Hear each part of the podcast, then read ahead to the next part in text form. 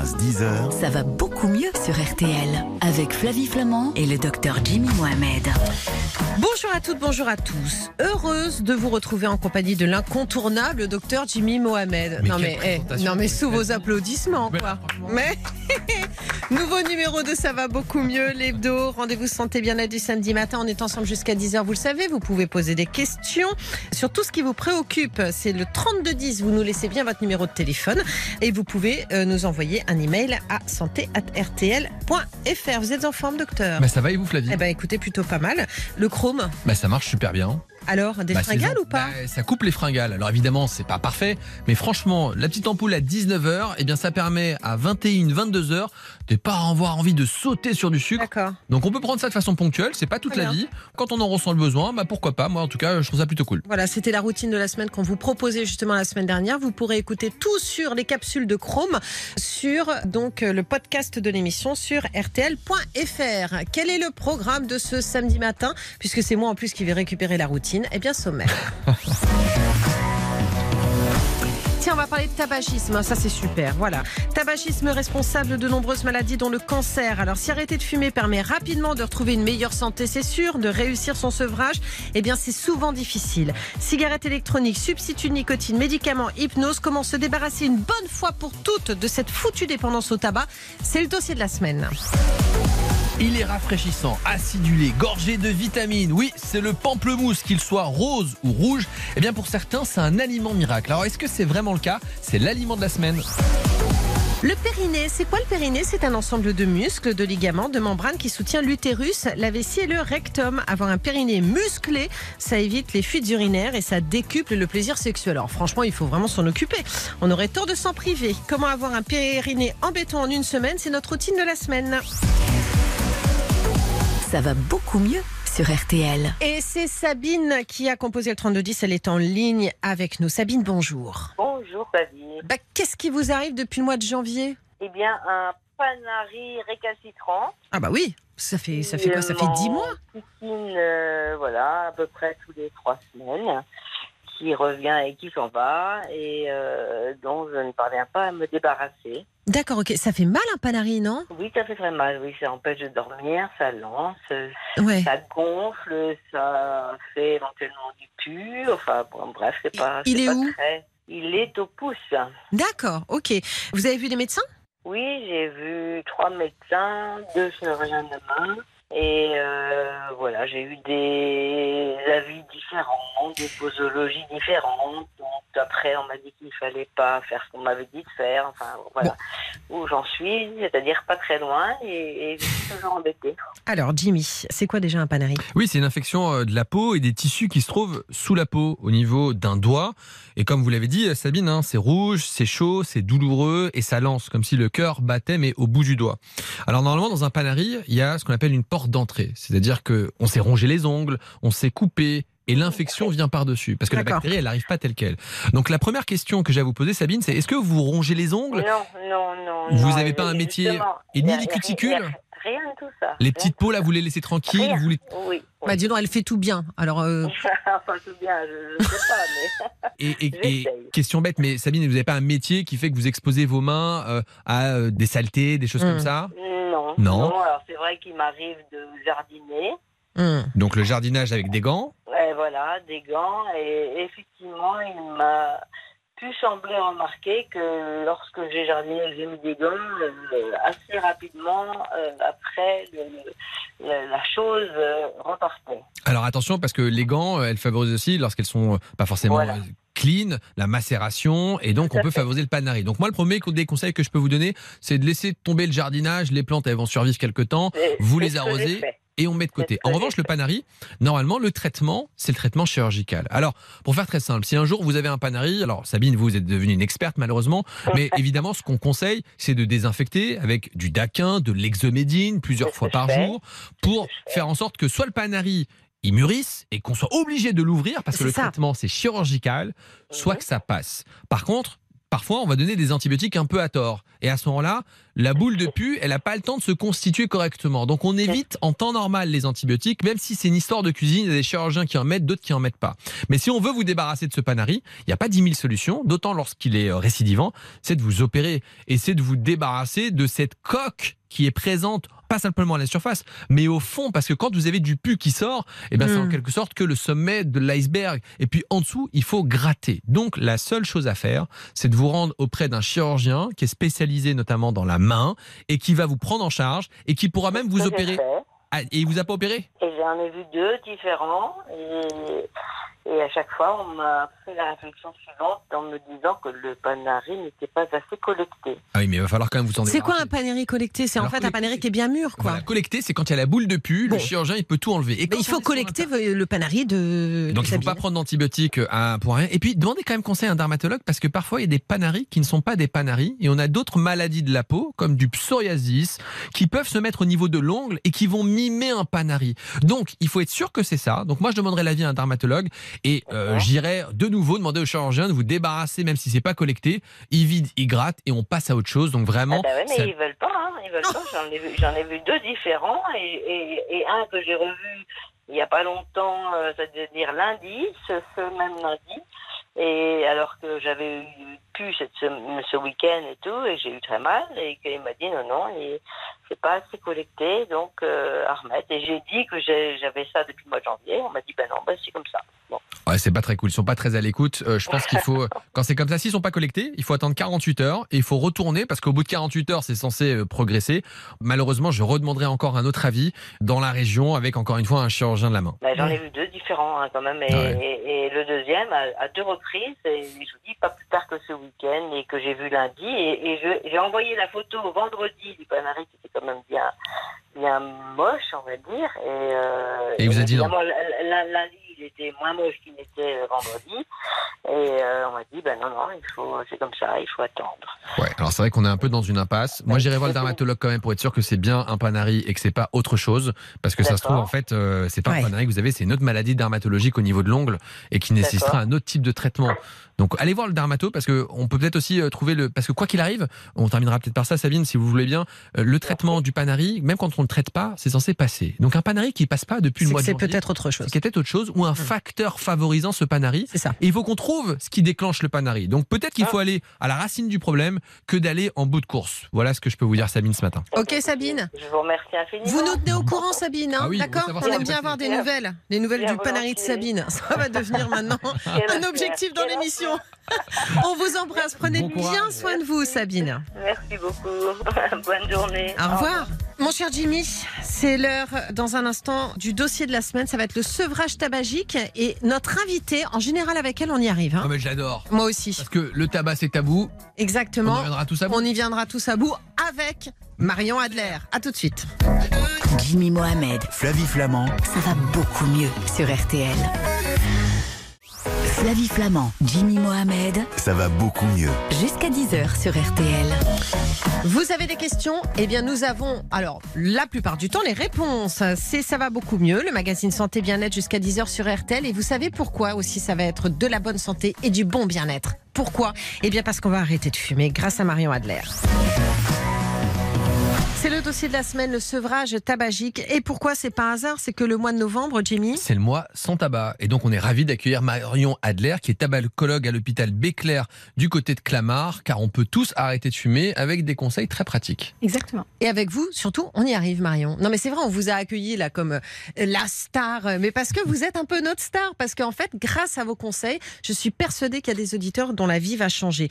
Est-ce qu'on peut arrêter de fumer uniquement par la volonté, Marion? En fait, c'est une idée un peu reçue, cette histoire de volonté. Ouais. Le tabagisme, c'est une maladie chronique, donc on est victime et non pas coupable d'une maladie chronique. Mm. Et donc, c'est très important de pouvoir prendre les aides appropriées. Quand j'ai une fracture, eh ben, je prends des béquilles et je prends un plâtre et j'attends pas que ça passe tout seul. Donc, le sevrage tabagique, c'est très souvent ça. Mais évidemment, il faut se dire, bah, j'ai envie de me protéger et de protéger ma santé. Et il faut quand même un peu de volonté, parce que pour le plâtre, euh, on a une fracture, on met le plâtre et voilà. Mais pour le tabac, il faut qu'on ait une démarche quand même. Donc, est-ce qu'il faut qu'il y ait un déclic un jour? Est-ce qu'il faut qu'on se dise, bah, ok, aujourd'hui, euh, il faut pas que ce soit subi quand même. Il faut qu'on ait cette volonté d'y arriver? Il faut d'une part qu'on sache que les traitements peuvent aider à ce que ce soit facile et ça ne doit pas être difficile un sevrage tabagique, ça doit être que du plaisir. Et l'arrêt du tabac avec du plaisir, ben, on a envie d'y rester. Hmm. Et d'autre part, il faut se dire que ben, pourquoi pas essayer même une journée avec une aide Si c'est facile, ben, on aura envie de faire une deuxième journée et on y arrive. Voilà, c'est ce que j'aime moi dans votre discours, c'est que un, on ne culpabilise pas. Exactement. On s'estime effectivement victime du tabac et on n'est pas son propre bourreau et on n'est pas en train de s'autoflageller. Et puis surtout, on comprend que il y a aujourd'hui des accompagnements en pharmacie. Vous allez tous nous les donner, mais qui peuvent nous aider à arrêter de fumer sans souffrir. C'est-à-dire qu'il faut décider effectivement, il faut faire cette démarche. En revanche, on peut ne pas en baver comme on peut l'imaginer parfois en se disant oh là là, faut que j'arrête de fumer, je suis complètement dépendant, ça va être un enfer. Non, on peut éviter tout ça. Il faut que ce soit un plaisir. Ouais. Et en plus, ils sont remboursés ces traitements en pharmacie. Donc ça, c'est très important. Avec prescription, c'est remboursé. Donc en plus, on a le plaisir d'économiser son argent. Est-ce qu'on est tous égaux face à la dépendance à la cigarette? On a peut-être certains qui sont vraiment très très très raccros et pour qui ce sera peut-être plus difficile. Comment est-ce qu'on sait si vraiment on est très dépendant de la cigarette? Alors on n'est pas tous égaux, c'est clair. Mais par contre, plus on est dépendant, plus ça va être facile avec les traitements bien appropriés. Attendez, Et là ça, c'est très important. Mais plus oui. on est dépendant, plus les traitements facile. marchent. Mais plus les traitements marchent, Ah oui. plus les aides vont être efficaces et plus on va se rendre compte que c'est faisable. Par contre, il faut que les traitements soient adaptés, il faut qu'il y ait la bonne dose et puis il faut qu'on prenne ce qui nous plaît.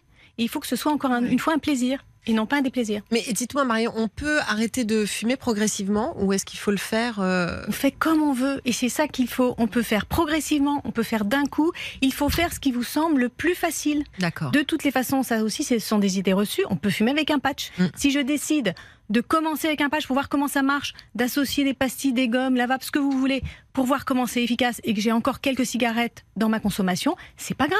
Le tout, c'est de continuer à avancer. Le non-risque, il faut le dire, c'est zéro cigarette. Tant qu'on continue à fumer, on continue à avoir un risque parce qu'il n'y a pas de cigarettes non dangereuses. Même une cigarette par jour euh, ou deux. Vous savez, même une cigarette par jour ou deux, il y avait une étude suédoise extrêmement intéressante qui a montré que, vous savez, quand on fume un paquet, ben, on multiplie par 5 son risque cardiovasculaire. Quand on fume une à trois cigarettes par jour, on le multiplie par 3. Donc dès un tout petit tabagisme, le risque il est énorme. Et c'est pas la peine. Autant prendre la liberté de ne plus avoir besoin de prendre ce risque. Et comment on peut expliquer qu'on peut être dépendant encore à une cigarette? Parce qu'on se dit si on en a une, on peut être à zéro. Alors on va on va pas se mentir parce que là Jimmy vous pose des questions mais en fait il pose des questions que je pourrais poser pour moi parce que j'ai arrêté de fumer et là dernièrement c'est vrai. Alors c'est pas une par jour. Il m'arrive de temps en temps de me dire ah allez je peux me fumer une petite clope bon. Donc euh, C'est donc hyper intéressant. Et voilà je sais bien vous m'avez à vous vous. êtes rentré dans ce studio. Mais oui tiens moi il peut plus se passer de moi. mais c'est surtout qu'en fait c'est hyper intéressant parce que vous avez raison et d'ailleurs quand je vous ai dit ah bah ça y est Marion j'ai repris une petite cigarette de temps en temps mais il dit non Flavie c'est bon tu peux y arriver quoi et effectivement et c'est plus de la dépendance en fait c'est ce qu'on considère comme une sorte de petit plaisir un peu Et c'est faux parce que finalement, quand on ne fume plus, on a tous les autres plaisirs et qui sont là et on n'en a plus du tout besoin Ouais. de stimuler ces endorphines avec la cigarette. Ouais. Par contre, vous en prenez une, c'est comme quand on prend de l'héroïne. Le risque de replonger, il est énorme. Ouais, il vrai. est énorme et ça vaut pas la peine. Mais on est d'accord qu'il peut y avoir une dépendance physique et il peut y avoir une Absolument. dépendance psychologique, qui est un peu la dépendance au, savez au- plaisir et au petit kiff. Exactement. Oui. Alors- autant prendre du plaisir autrement et comme vous voulez, mais de manière pas Eh ben, dangereuse. on va parler du D'accord, périnée tout à docteur. Alors, je vais faire mes exercices du périnée. Concrètement, vous nous l'avez dit, il y a les patchs, il y a les cigarettes électroniques, il y a plein de trucs aujourd'hui.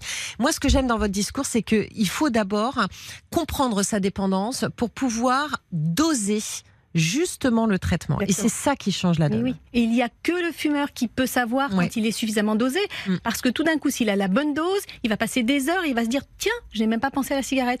Là, j'y pense, je prends un petit shoot de nicotine, Voilà. ça va mieux, j'ai plus besoin de ma cigarette. Voilà. En revanche, si à chaque fois que je mets un patch, ben, j'ai quand même en- envie très souvent de fumer et que je n'ai pas, même malgré des gommes ou des pastilles, suffisamment de nicotine, je ne suis pas assez dosée et je vais augmenter. On peut mettre plusieurs patchs. Parce que ça, ça revient souvent. Les patchs Oui. chez moi, ça ne marche pas. C'est ce que j'entends régulièrement lorsque j'aborde le sevrage tabagique auprès de patients. Ils me disent ouais, mais j'ai essayé, ça marche pas ces patchs. Qu'est-ce qu'on peut leur dire dans ces cas-là Qui sont Mais- pas assez dosés? Comment est-ce qu'on sait la quantité de nicotine qu'on doit avoir? Alors c'est très simple.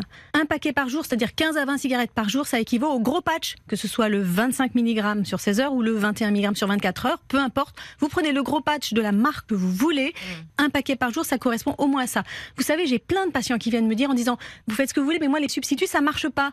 Et je leur dis combien? Ben, Je fume 30 à 40 cigarettes par jour. Et vous avez quoi? Oh, Le plus gros patch, docteur. Oui, mais moi j'en mets deux à ce moment-là. Et là, ben, tout d'un coup, c'est vachement efficace les substituts. Et les gens sont surpris. Et ils me disent, si j'avais su que c'était si simple, j'aurais commencé depuis longtemps. Donc, première chose, on peut dire que lorsque l'on choisit de faire appel à un substitut et qu'on a encore besoin de fumer, c'est qu'on n'est pas assez dosé et c'est qu'il y a encore une solution parce que normalement, on ne souffre pas d'arrêter de fumer. Alors, justement, allons-y, on va passer en revue peut-être euh, les différentes propositions qui nous sont faites. Le patch. Alors, le patch, c'est le traitement à libération prolongée. Libération prolongée, ça veut dire quand j'ai une douleur, c'est-à-dire quand j'ai envie de fumer toute la journée, Mm. cette douleur-là, il va falloir la calmer sur toute la journée. Et pour ça, le patch, ça va aider à calmer sur toute la journée les envies de fumer. Mais il reste à peu près 20% d'envie de fumer. C'est-à-dire quand je suis en train de prendre mon téléphone, quand je suis en train de déjeuner ou quand j'ai une émotion quelconque, j'ai une envie soudaine de fumer. Et là, il me faut la nicotine d'urgence. La nicotine d'urgence, c'est quoi? C'est toute la nicotine sauf les patchs, c'est-à-dire les gommes, les pastilles, le spray buccal, l'inhaleur et pourquoi pas la vape ou cigarette électronique. T'imagines tout ce qu'il y a en fait C'est incroyable. Mais il y a plein de choses. Mais est-ce qu'à l'inverse, si au bout d'un moment on est un peu trop énervé qu'on prend plein de gomme et plein de spray, il n'y a pas risque de surdosage en nicotine? Et si c'est le cas, comment est-ce qu'on se rend compte qu'on prend trop de nicotine? Alors justement, Bah, Jimmy, peut-être, non on ne va pas être énervé si on prend trop de nicotine, bien au contraire. L'énervement, le stress, l'anxiété, les fringales, c'est les signes de sous-dose de nicotine. Et les fumeurs, ils savent très bien ce que c'est qu'un signe de surdosage, parce que quand je fume trop dans une soirée tout d'un coup et que je prends 5 ou 10 cigarettes en plus dans cette soirée, qu'est-ce que je ressens? La bouche pâteuse, des maux de tête, ou bien tout simplement des nausées ou des troubles un peu digestifs. Ça, c'est les signes de surdose. Si en plus j'ai pris trop d'alcool, alors là, ça augmente énormément ces risques. Et surtout, il faut penser, l'alcool, c'est aussi très dangereux. On se retrouve dans un instant sur l'antenne d'RTL avec Marion Adler. On va parler de la cigarette électronique. On va parler aussi de toutes les autres, parce que là, on parlait de la nicotine. hein. Notre besoin de nicotine, c'est à ça qu'on est dépendant. Mais on va parler aussi des autres méthodes, l'acupuncture, l'hypnose et tout le tralala pour se dire qu'on va passer pas seulement un mois de novembre sans tabac. On arrête. Jusqu'à 10h, ça va beaucoup mieux sur RTL. Ça va beaucoup mieux sur RTL. Avec Jimmy Mohamed et Flavie Flamand. Dans un instant, je vous mets un doigt dans l'oreille, euh, docteur Jimmy Mohamed. Non, mais parce que. Non mais pourquoi j'ai flippé là Parce que après c'est la routine périnée. Je me dis mais elle veut mettre un doigt dans l'oreille parce que moi je vais mettre un Mais doigt. non, mais c'est parce que. Mais attends, mais dit, non. mais parce qu'on va parler de l'auriculothérapie. Ah mais je Et préfère. que je trouvais ça. Non, mais c'est l'auriculothérapie, pour moi, c'est un truc dans l'oreille, un doigt dans l'oreille. Non mais Non, attention avec ce genre d'attaque. Marion Adler est notre invitée pour arrêter de fumer. Alors, avec vous, Marion, parce que vous êtes médecin généraliste et tabacologue à l'hôpital Béclair à Clamart, on entame le mois sans tabac. Mais en fait, non, novembre va être sans tabac, mais euh, décembre, janvier, la vie sans tabac, parce que La liberté vie change et c'est la liberté. Parlons des cigarettes électroniques. On entend tout et son contraire. Ouais. Et ça, c'est vraiment dramatique. Il faut savoir, il y a des études scientifiques, maintenant c'est sorti depuis quand même plus de 10 ans, et les Anglais sont vraiment précurseurs dans ce domaine. Ils se réunissent tous les mois entre experts pour dire que vraiment, qu'est-ce qui sort et qu'est-ce qu'on voit. Il est clair que dans la vape ou cigarette électronique ou vapoteuse, il n'y a pas de tabac, il n'y a pas de combustion. Et il n'y a que de la vaporisation de nicotine avec des arômes qui doivent suivre des normes AFNOR, des normes qui sont les normes d'ingestion alimentaire c'est nettement, nettement mieux que de prendre la fumée du tabac. Donc 95% moins dangereux que le tabac. C'est quand même important. Donc c'est une réduction très importante du risque. Je ne vais jamais conseiller une vape pour quelqu'un qui ne fume pas. Mais par sûr. contre, pour tous les fumeurs, si ça les, leur plaît et s'ils ont envie d'arrêter de fumer avec une vape, allez-y. Et on peut très bien associer la vape au substitut nicotinique. Il faut surtout pas prendre des liquides de vape n'importe où parce Oui. qu'il y a eu des accidents très graves aux États-Unis qui étaient des liquides qui étaient frauduleux. Il faut garder en tête qu'il faut acheter les liquides chez les marchands de vape. Est-ce qu'on peut aimer la cigarette classique et ne pas aimer la vapoteuse alors que Ça n'a pas Non, le on même n'est goût. hein. On n'est pas obligé du tout de prendre la vape. On peut prendre les substituts, mais si on trouve que les substituts, ça ne marche pas, et bien la vape est un élément qui marche très bien. Et dans la dernière étude Cochrane, c'est une étude très importante scientifique, on voit que c'est ce qui est le plus choisi par les patients. Et moi, ce qui m'intéresse, c'est les patients. Et c'est ce qu'ils choisissent le plus et qui les aide le plus à arrêter de fumer. Pas mal de patients qui me disent aussi à un moment donné, écoutez, moi, je n'aime plus du tout la cigarette. Voilà, je Ma suis vape d'accord. me convient parfaitement. Voilà, parce que parfois. du goût justement Oui, alors voilà, c'est quand on trouve, parce que je pense qu'il faut être accompagné quand on prend une cigarette électronique aussi, euh, c'est-à-dire trouver le bon dosage nicotinique. En Oui, revanche, on n'achète pas, trouve, ça à la- on n'achète pas ça à l'arrache. non, ça- Non, mais certains euh, marchands de vape peuvent ça- faire ça très bien. Certains Ah oui, connaissent. complètement, Et, et- dans ces cas-là, il faut vraiment, mais surtout pas le buraliste, parce que le buraliste, il va avoir qu'une envie, c'est de revendre les cigarettes, à mon avis. Donc il faut faire très attention. Voilà. C'est les marchands de vape qui connaissent un petit peu, qui vont vous faire goûter. Il faut d'abord que ce soit un goût qui vous plaise. et ça change considérablement, euh, je pense, les choses en termes Puis de Et le nombre de gens qui disent mais ça sent pas bon la cigarette en fait, je me rendais pas compte. Mais alors dis donc quand je parle à quelqu'un qui fume, alors la laine qu'il a, bah oui c'est ce que vous aviez avant, mais maintenant vous le sentez parce que vous avez retrouvé un odorat quand vous arrêtez de fumer. Vous parlez des buralistes. On nous propose aussi aujourd'hui, c'est quoi? C'est du tabac à chauffer en nous disant que Attention. Ah. Absolument. C'est très important d'en parler parce que les- le tabac à chauffer, c'est du tabac et c'est aussi de la combustion.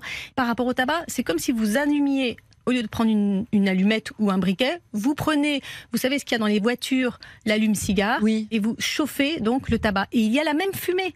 Simplement, il y a quelques substances, peut-être au lieu d'avoir 100% de ces substances cancérigènes et du goudron, il y en aura 75%, mais ça donne les mêmes maladies à la fin. Donc il faut faire très attention, ne pas confondre. Le tabac à chauffer, c'est du tabac et c'est absolument à proscrire. Il faut surtout pas en prendre. Ce n'est pas une vape. La vape ne contient pas de tabac. Alors qu'on nous dit que c'est une solution. Exactement, et c'est totalement faux. C'est l'industrie du tabac qui dit que c'est une solution parce qu'ils aimeraient bien garder votre argent. Il faut pas oublier quand même un paquet par jour, 300 euros par mois, plus de 3000 euros par an. Oui, parce qu'arrêter de fumer, c'est aussi faire des économies et pouvoir faire plein d'autres choses avec son argent. Exactement. On va parler maintenant des autres méthodes, si vous le voulez bien, l'hypnose, l'auriculothérapie. euh, voilà, c'est bien ça? Ce qu'il faut savoir, et vous l'avez bien dit, c'est qu'il y a la dépendance physique et elle est souvent sous-estimée. C'est très important de savoir qu'on n'est pas responsable, mais on a des récepteurs de nicotine qui se sont ouverts et quand on est sans nicotine, eh ben on ressent la souffrance et la souffrance, c'est on est stressé, énervé, angoissé, on a des fringales. Ça, c'est le manque de nicotine.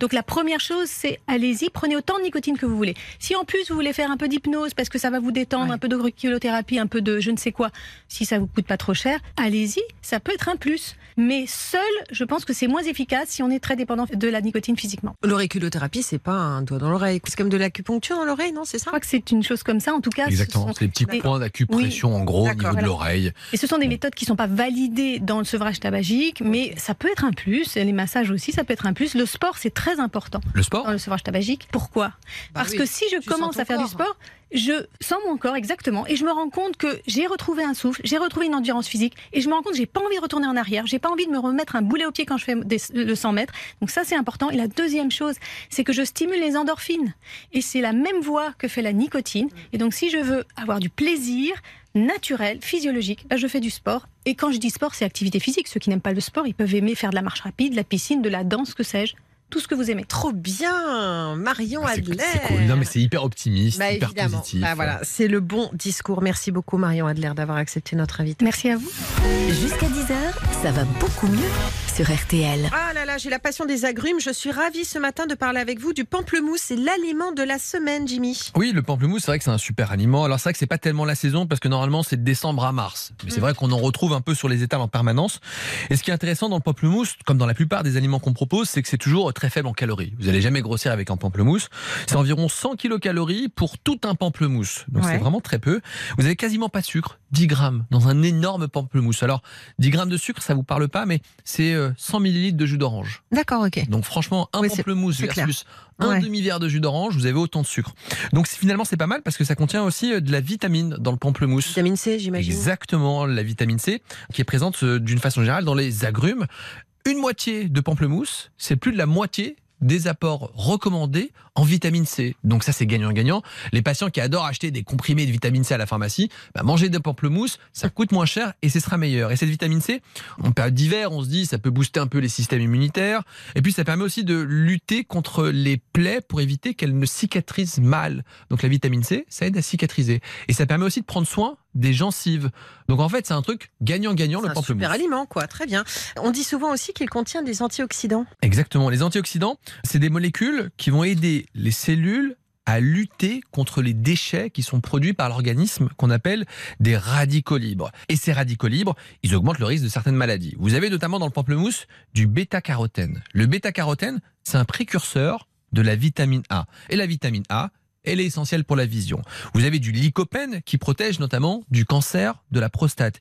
Et puis ce qu'on appelle des flavonoïdes qui permettent de protéger le cerveau, encore une fois, contre le déclin cognitif. Donc qui protège le cerveau et limite le risque de maladies cardiovasculaires. Tout ça avec un pamplemousse. Moi, j'ai toujours entendu dire qu'effectivement, ça n'était pas calorique, mais que c'était même brûle-graisse, comme l'ananas, genre l'aliment miracle pour le régime. Alors ça, c'est un peu une idée reçue. On le vend souvent comme un brûle-graisse. En tout cas, ce qu'on peut dire, c'est que vous n'allez pas grossir avec. Si vous les avec des gâteaux industriels, Bien donc sûr. en fait, on peut en prendre. Surtout qu'il y a des fibres. Et ces fibres, elles vont donner de la satiété. C'est pour ça que le jus jus de pamplemousse, c'est un peu acide, c'est un peu amer. Mais si vous mangez un pamplemousse, eh bien, ça va vous tenir. Et c'est comme ça qu'on perd du poids. En revanche, il faut faire attention avec certains médicaments, ça c'est vrai. Exactement. Il y a des interactions, notamment avec les médicaments, des médicaments qu'on utilise très fréquemment. Eh bien, il faut demander conseil au pharmacien. Le pharmacien, il est souvent vigilant. Il n'est pas là pour vous donner des médicaments comme des bonbons. C'est pas un épicier. Il donne du conseil. Donc, demandez conseil à votre pharmacien si vous êtes un adepte du pamplemousse. Allez, on se retrouve dans un instant avec la routine de la semaine et vos questions. Pour poser vos questions à Flavie Et au docteur Jimmy Mohamed, appelez tout de suite le 3210. 50 centimes la minute. 9h15, 10h, Ça va beaucoup mieux sur RTL avec le docteur Jimmy Mohamed et Flavie Flamand. Quand on vous dit que ça va beaucoup mieux, l'hebdo, c'est votre émission. Euh, évidemment, vous composez le 3210, euh, 50 centimes d'euros la minute, ou vous envoyez un email à santé@rtl.fr. Vous nous laissez bien votre numéro de téléphone. Et c'est qui qui vous attend? C'est Jimmy Mohamed. C'est Bibi. pour poser vos questions à Flavie Flamand et au docteur Jimmy Mohamed, appelez tout de suite le 3210. 50 centimes la minute. Vos questions qui nous arrivent au 3210 et sur santé@rtl.fr. C'est Jean qui nous a écrit un email. Jean qui nous écrit Ma femme a 55 ans et elle a vécu un AVC. Elle n'en garde aucune séquelle, mais j'ai peur que ça recommence, nous écrit Jean. Comment faire pour éviter cela? Alors, il faut bien préciser aussi que c'est la journée mondiale de lutte contre l'AVC, demain 29 octobre. Oui, et l'AVC, c'est l'accident vasculaire cérébral. C'est quelque chose qui est malheureusement euh, très fréquent et c'est souvent très grave puisque c'est la première cause de décès chez la femme. Mm. Alors, il faut bien comprendre que l'AVC, ça veut dire quoi? Que vous avez une des artères de votre cerveau qui va se boucher à cause d'un caillot ou qui va saigner et donc responsable d'une hémorragie. On distingue donc deux types d'AVC. L'AVC ischémique, l'artère se bouche, et l'AVC hémorragique, l'artère qui saigne. D'accord. Mais alors, c'est quoi les symptômes? Ça fait mal? Eh ben non, justement, il n'y a pas de douleur dans un accident vasculaire cérébral. Vous allez avoir des signes neurologiques d'apparition brutale. Ça veut dire quoi? Que tout d'un coup, votre bras ne bouge plus, vous avez Hmm. une faiblesse au niveau d'une jambe, vous avez du mal à parler, la vision, elle devient complètement floue. Donc dès qu'il se passe un truc neurologique et c'est bizarre, il y a quelque chose qui va pas. Eh bien à ce moment-là, il n'y a pas 10 000 choses à faire. C'est surtout pas d'aller aux urgences, parce que si vous allez aux urgences, le temps d'y aller, d'attendre, vous ne serez pas pris en charge. Il faut aller dans des zones où il y a des neurologues qui peuvent vous déboucher une artère qui est éventuellement bouchée, et donc il faut appeler le 15. C'est la seule chose à faire dès lors qu'on a le moindre doute. Et puis si jamais c'est pas ça, que c'était une crise d'angoisse, euh, Ben, c'est pas grave. ben, c'est pas grave. Voilà, exactement. Alors ça, il faut toujours répondre à- aux inquiétudes que l'on a. Donc on compose le 15 et on peut recevoir des soins tout de suite là qui vraiment. euh, Oui, parce que dans ces cas-là, si on pense que réellement vous faites un Oui. accident vasculaire cérébral, on va déclencher une cascade de soins qui fait qu'on va vous mettre dans des unités neurovasculaires très particulières pour déboucher l'artère. On va en quelque sorte vous mettre du desktop dans les artères pour déboucher l'artère et lui permettre de retrouver une circulation normale et d'éviter d'avoir des séquelles. Alors, la femme de Jean, ça s'est plutôt bien passé en dépit euh, du drame, hein, puisque euh, donc elle ne garde aucune séquelle de son AVC. Mais Jean, il a peur que ça recommence. Alors, comment est-ce qu'on peut éviter la récidive? Alors il faut bien comprendre qu'on pourrait éviter 80% des accidents vasculaires cérébraux. Alors il y a le tabac. Si on arrête de fumer, on a fait une grande partie du chemin parce que le tabac, il va abîmer les artères, il va favoriser Ouais. le dépôt notamment de plaques qui vont faire que l'artère va se boucher. Et puis c'est contrôler des choses simples. La tension artérielle, Mm. c'est pas grand chose. On l'a dit ça à nos auditeurs. Il suffit d'avoir un tensiomètre à la maison. Le cholestérol, on Ouais. fait une prise de sang, Ouais. on réduit sa consommation d'alcool, Ouais. parce que l'alcool c'est pas bon pour le cerveau, on pratique de l'activité physique, on essaie de manger des fruits et des légumes, on essaie de perdre un peu du poids. Donc en fait, en contrôlant ce qu'on appelle les facteurs de risque de maladie cardiovasculaire, on peut diminuer de 80% le risque d'AVC. Donc Voilà. c'est pas une fatalité. Donc, ça veut dire qu'on peut dire à Jean que si sa femme respecte tout ça, On limite les risques, sachant que quand on en a fait un, on est à haut risque de récidive, donc il faut qu'on vous surveille comme du lait sur le, le feu en fait. D'accord. Mais si on fait tout bien et qu'on est bien suivi, on réduit franchement le risque. Voilà, alors Jean, essayez d'être serein ainsi que votre épouse. Je voudrais juste te dire qu'il y a un questionnaire qui a été mis en place sur le site euh, vaincrelavc.org. Ce questionnaire, justement, va vous permettre d'être plus sensibilisé au dépistage. On le rappelle, hein, qui permet de réduire 80% des risques d'AVC. N'hésitez pas. Jusqu'à 10h, ça va beaucoup mieux sur RTL. C'est la routine de la semaine. On va muscler notre périnée pendant une semaine. Il suffit d'une semaine pour euh, réussir à... C'est une semaine pour une vie Parce que, d'exercice. ah oui, vous avez dit quand même un périnée en béton en une semaine, Jimmy j'ai un peu survendu le truc, mais c'est vous aurez les clés pour Ok. avoir un périnée en Eh béton. ben génial. Alors moi je suis à votre écoute. C'est quoi le périnée déjà? Alors on va rappeler que le périnée, c'est aussi appelé le plancher pelvien. Ouais.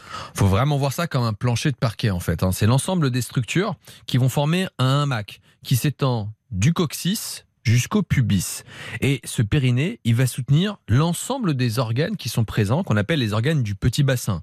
La vessie, l'utérus, le rectum, et il va aussi garantir l'étanchéité des sphincters. Ça veut dire quoi? Que c'est grâce au périnée que vous ne vous faites pas pipi et caca dessus tout simplement. Et il va aussi contribuer à avoir des sensations lors des rapports sexuels. Alors, mais on se rend compte comment qu'on a un périnée défaillant? Les premiers signes d'alerte, il n'y a pas besoin de se faire pipi dessus euh, Ouais. une fontaine pour dire j'ai un problème de périnée, c'est vous riez, vous perdez quelques gouttes de Ouais. pipi. Ouais. Là déjà c'est un signe d'alerte que le périnée n'est pas normal.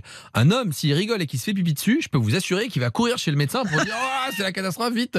Mais c'est vrai que nous, les femmes, avec l'âge, pardon, et puis la- la- les grossesses et tout, bah, finalement, on a l'impression que c'est presque une fatalité. Sauf que non, en réalité, les grossesses sont des facteurs favorisants. Et je vous rappellerai que vous ayez accouché par césarienne ou même par ce qu'on appelle les voies naturelles ou les Mm. voies basses. Et ben en réalité, on a le même risque. Donc il faut renforcer ce périnée. Donc si jamais vous perdez quelques gouttes lorsque Ouais. vous riez, lors des efforts, si vous courez Oui.